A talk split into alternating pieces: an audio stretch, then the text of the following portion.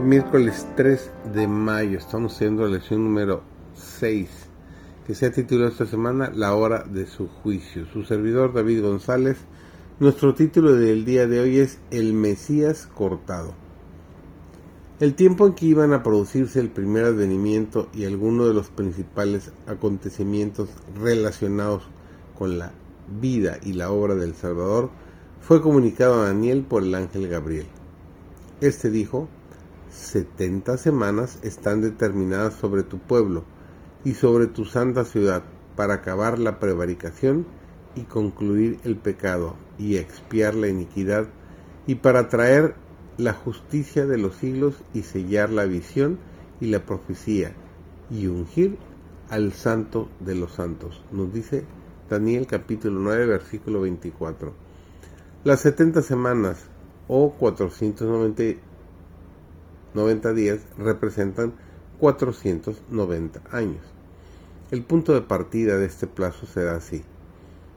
Según nos dice Daniel 9:25, sepas pues y entiendas que desde la salida de la palabra para restaurar y edificar a Jerusalén hasta el Mesías príncipes habrá siete semanas y sesenta y dos semanas, es decir, 69 semanas o 483 años.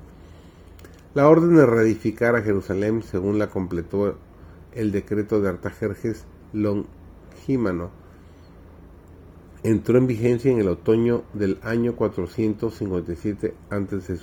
Lo podemos encontrar verificado en el libro de Esdras, el capítulo 6, el versículo 14 y el capítulo 7, los versículos 1 y 9.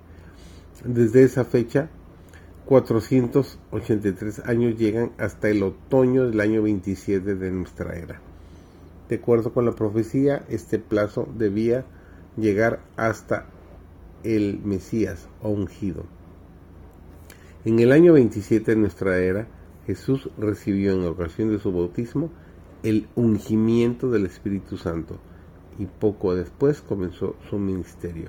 Se proclamó entonces el mensaje el tiempo es cumplido, según nos dice el apóstol Marcos en su libro, el capítulo 1, el versículo 15.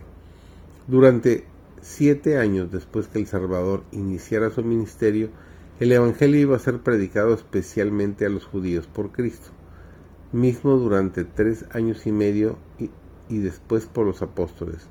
A la mitad de la semana hará cesar el sacrificio y la ofrenda, según Daniel 9:27.